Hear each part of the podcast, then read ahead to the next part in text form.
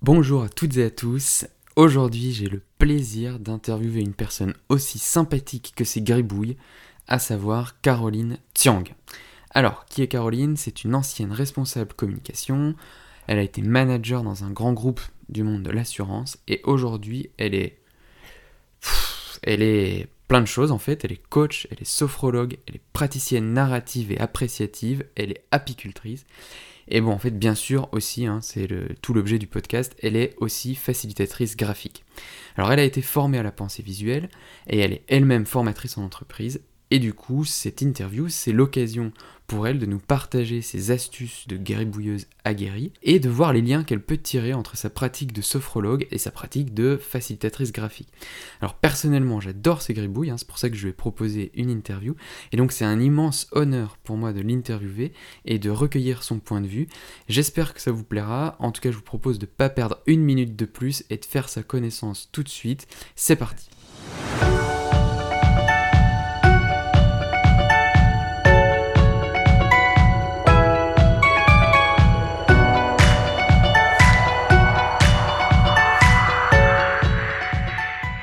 Caroline, bonjour. Bonjour Laurent. Ça va?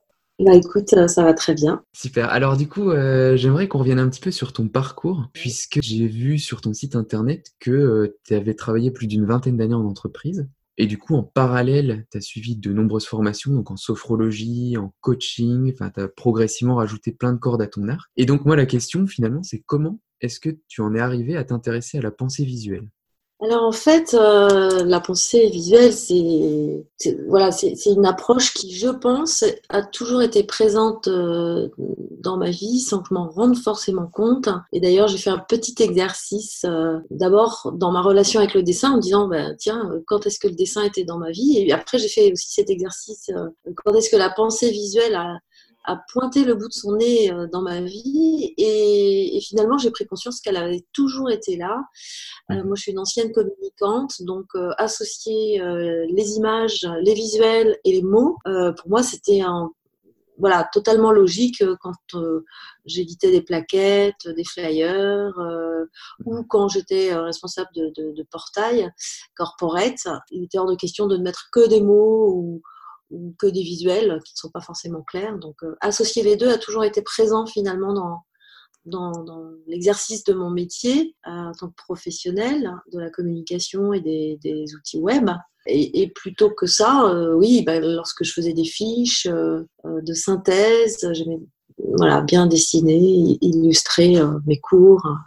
D'accord.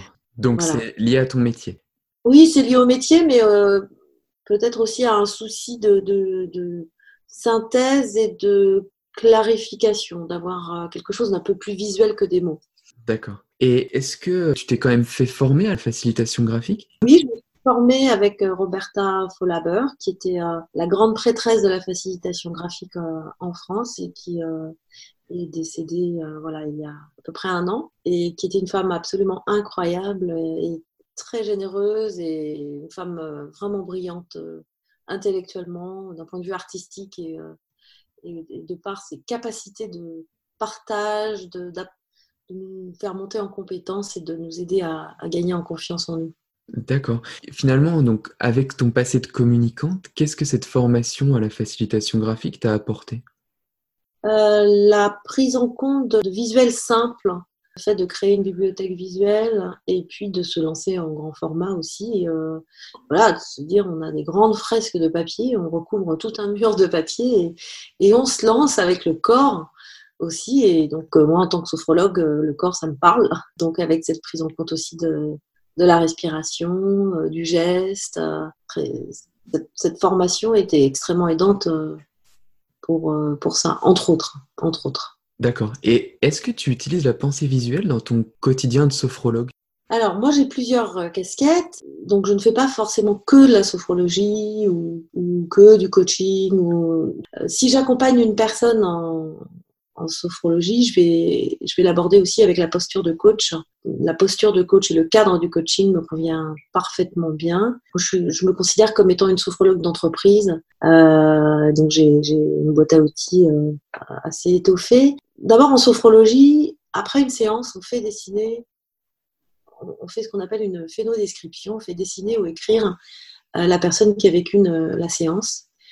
Et je fais plutôt dessiner les personnes. Mhm. c'est intégré déjà. on associe les mots et les, et les images déjà. D'accord. Après, je vais faire une prise de notes de cette façon-là. Et quand je suis en individuel aussi, je peux prendre des notes, faire des schémas. je sors le paperboard et, et voilà, j'accompagne la personne aussi avec ces outils-là. D'accord. Et finalement, dans, dans, tes autres activités, quand tu interviens en entreprise, la pensée visuelle joue aussi un rôle important? Alors maintenant, elle est euh, présente absolument euh, dans toutes les interventions que j'ai en entreprise, que ce soit pour euh, réaliser un ordre du jour, euh, expliquer un concept, euh, remettre euh, une planche de synthèse sur un sujet, prendre les feutres pour animer le groupe et récupérer des restitutions.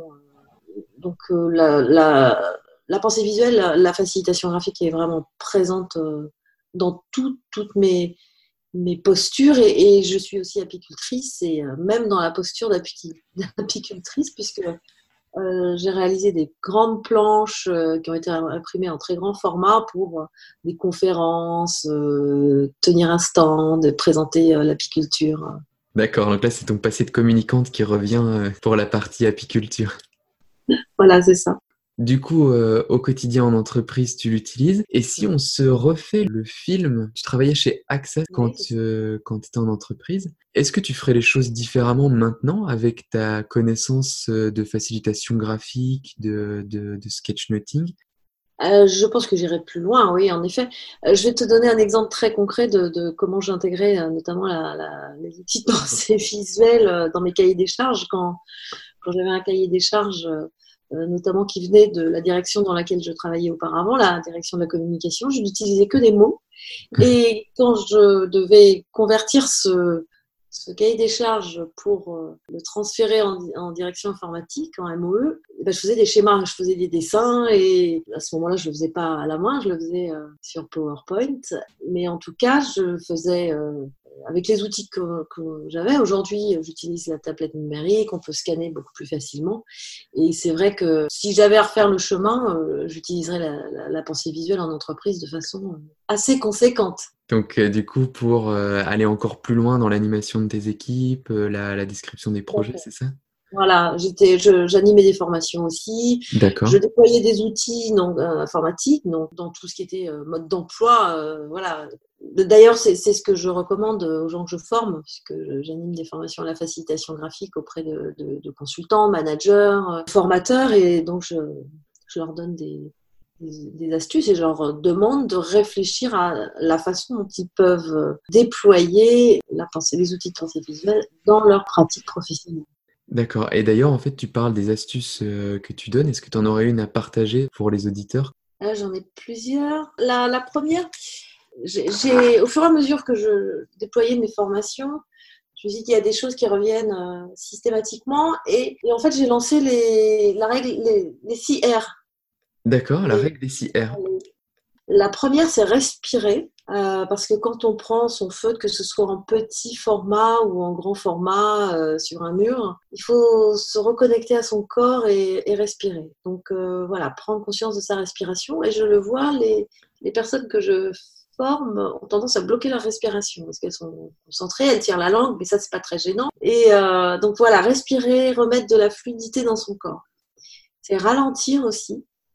Euh, j'ai tendance à dire que même en scribing, en live, euh, quand les informations arrivent très vite, je dis souvent, plus ça va vite et plus il faut ralentir.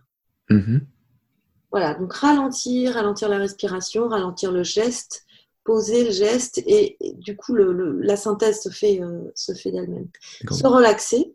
je balance tout ça comme ça, mais ils ne sont pas forcément dans, l'ordre. Hein. Euh, se relaxer, se détendre, euh, voilà, éventuellement faire des petits exercices aussi d'assouplissement que c'est assez éprouvant pour le corps hein, quand on, on scribe toute la journée ou quand on fait des, planches de sketch note toute la journée, il faut vraiment mettre de la souplesse dans les articulations. C'est pas uniquement la main qui dessine, c'est la totalité du corps. Voilà, prendre du recul. Prendre du recul, c'est aussi ce qui va nous permettre de faire euh, une synthèse, de, de, prendre de la distance avec l'information, avec la situation, euh, que ce soit en coaching ou que ce soit en scribing d'ailleurs, prendre du recul, de la distance, et c'est ce qui va permettre euh, ensuite de regarder. Hein, regarder, c'est le cinquième R. Euh, regarder, observer, et ça, c'est aussi pour apprendre à dessiner les, objets. Là, tu, mm-hmm. tu, as publié, j'ai vu deux petites coupes euh, pour festoyer. Voilà comment, comment se dessine une coupe. Et eh ben, il suffit juste de regarder euh, sous quel angle elle est. Euh, est-ce que le rond est plutôt rond ou est-ce que c'est ovale Voilà. Et puis recommencer. Recommencer, c'est la pratique. Hein. C'est pratiquer, recommencer. Ça permet d'inscrire le, l'information dans le, dans le cerveau et, et c'est pratiquer tous les jours, tous les jours, tous les jours. Si on aime la cuisine, et eh ben faire une recette de cuisine. Euh, si on aime un livre, va faire une synthèse du livre. Ça marche. Donc euh, la règle des 6 R, si je récapitule, donc on a dit ralentir, relaxer, prendre du recul, regarder et il m'en manque deux. Recommencer et le recommencer. C'est respirer en fait. Ah oui, c'était respirer effectivement. Respirer. Et c'est vrai que dans ces six airs, on retrouve quand même beaucoup euh, la petite connotation de sophrologue, non? Euh, Pendant les formations que j'anime, je, je, je, fais faire des exercices corporels.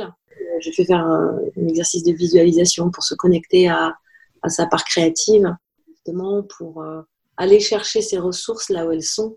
C'est aussi les, les, éléments qui sont en lien avec la, toute la psychologie positive à laquelle je, j'adhère et, je suis formée et notamment, je fais faire des.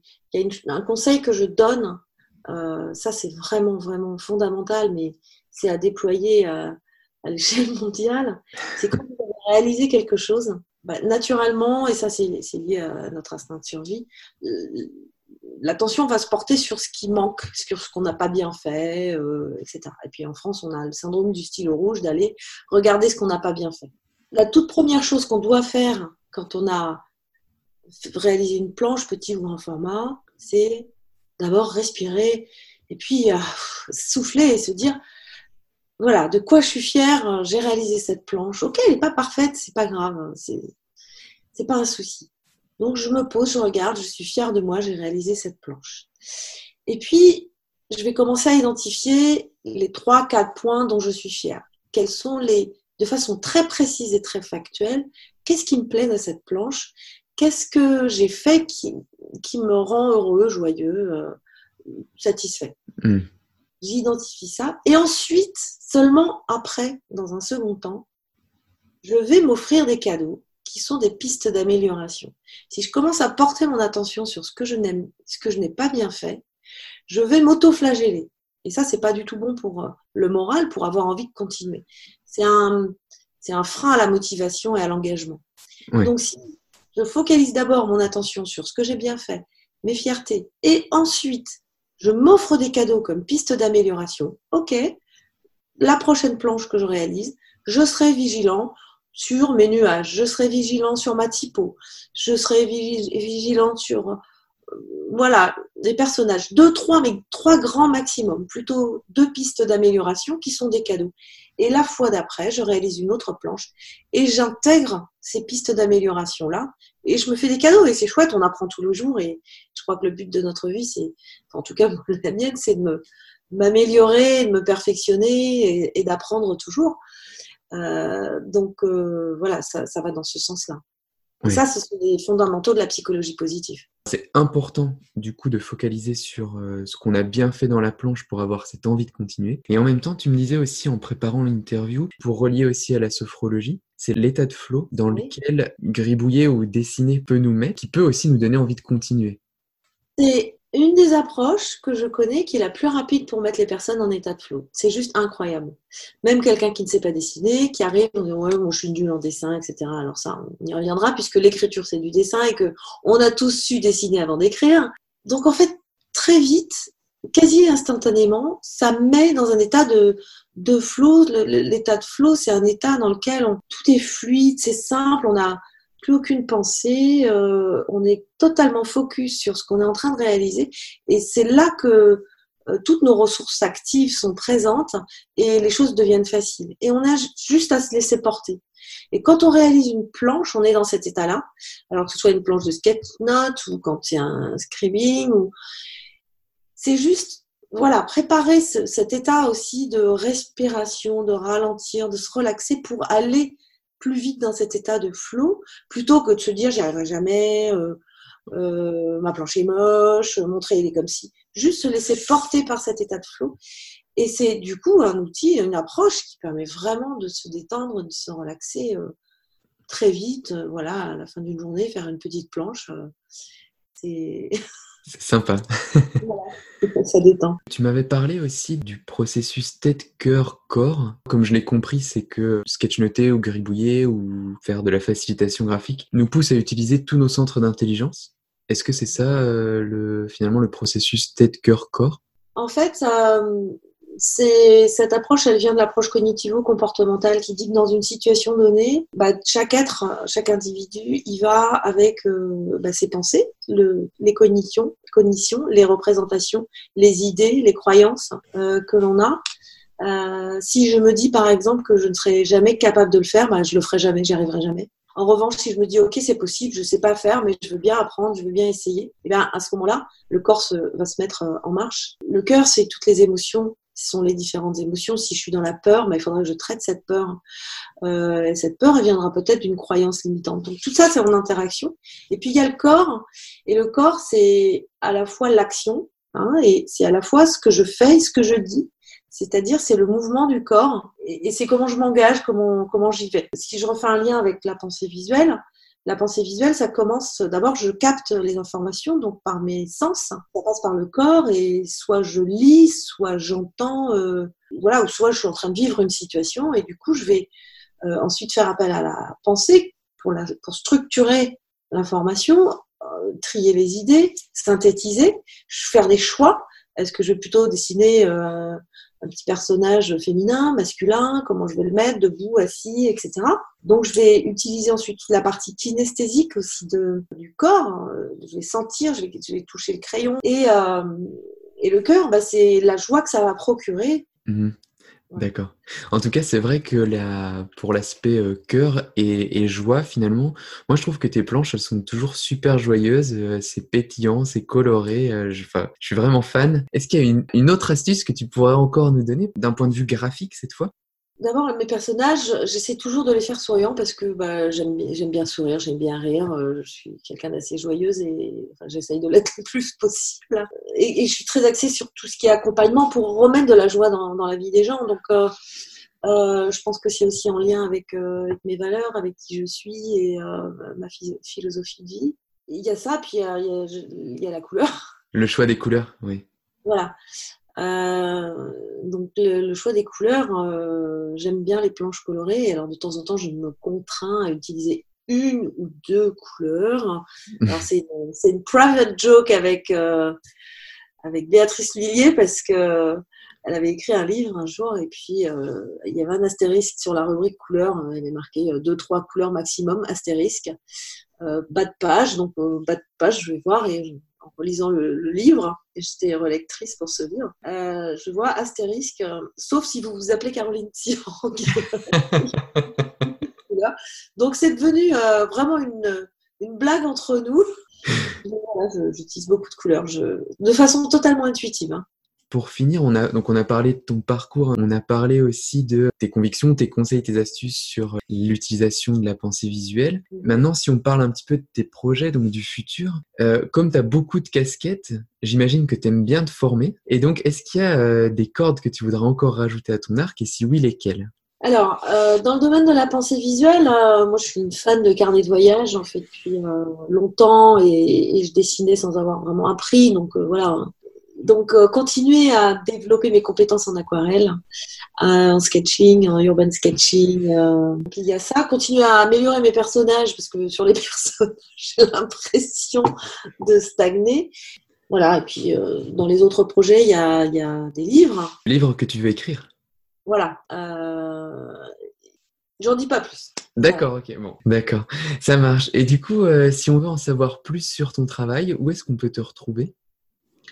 Alors j'ai deux sites internet principalement. Le premier c'est euh, sur euh, euh, tout ce qui est l'approche d'accompagnement. Donc c'est jinkobiloba.fr. Et puis sur toute la partie pensée visuelle, c'est pensée et e visuel de fr Voilà. Sinon, je suis sur Instagram, LinkedIn. J'ai deux pages Facebook pro, une qui est Sofro et Coaching by Caroline Siang et l'autre qui s'appelle, je crois, Pensée visuelle et créativité ou quelque chose comme ça. Et si on veut faire appel à tes talents, euh, qu'est-ce qu'on doit faire euh, On va sur ces sites et on te contacte comme ça? Oui, voilà, bah, sur le site Pensée visuelle, il y a, y a l'adresse email contact.jinkobiloba.fr, je crois, quelque chose comme ça. Et... Mais il vaut mieux aller voir directement sur le site parce que Jinko Biloba, tout le monde ne sait pas forcément l'écrire comme je l'ai D'accord, ok, ça marche, super. Ok, un petit mot de la fin, Caroline, est-ce qu'il y aurait quelque chose que tu voudrais partager? Bah écoute, euh, non, moi je voulais surtout te remercier, Laurent, euh, voilà, de m'avoir contacté, de ta confiance, de ton intérêt pour, euh, pour mon travail. Et en tout cas, moi j'aime beaucoup ce que tu fais, c'est, c'est très chouette. Super, bah écoute, merci beaucoup. merci, Laurent.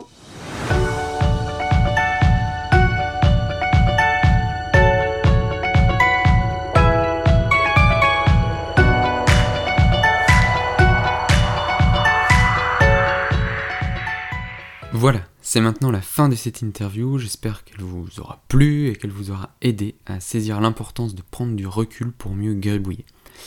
Pour ma part, il y a trois points que je retiens de cette interview avec Caroline Tiang, notamment le fait que la pensée visuelle est très compatible avec l'introspection. Comme Caroline nous l'a dit, hein, quand on gribouille, on, fait travailler notre tête, notre corps et notre cœur ensemble, et ça, ça nous donne un accès privilégié à notre intériorité. Et d'après Caroline, il s'agirait là même d'un des moyens les plus efficaces pour rentrer en état de flow.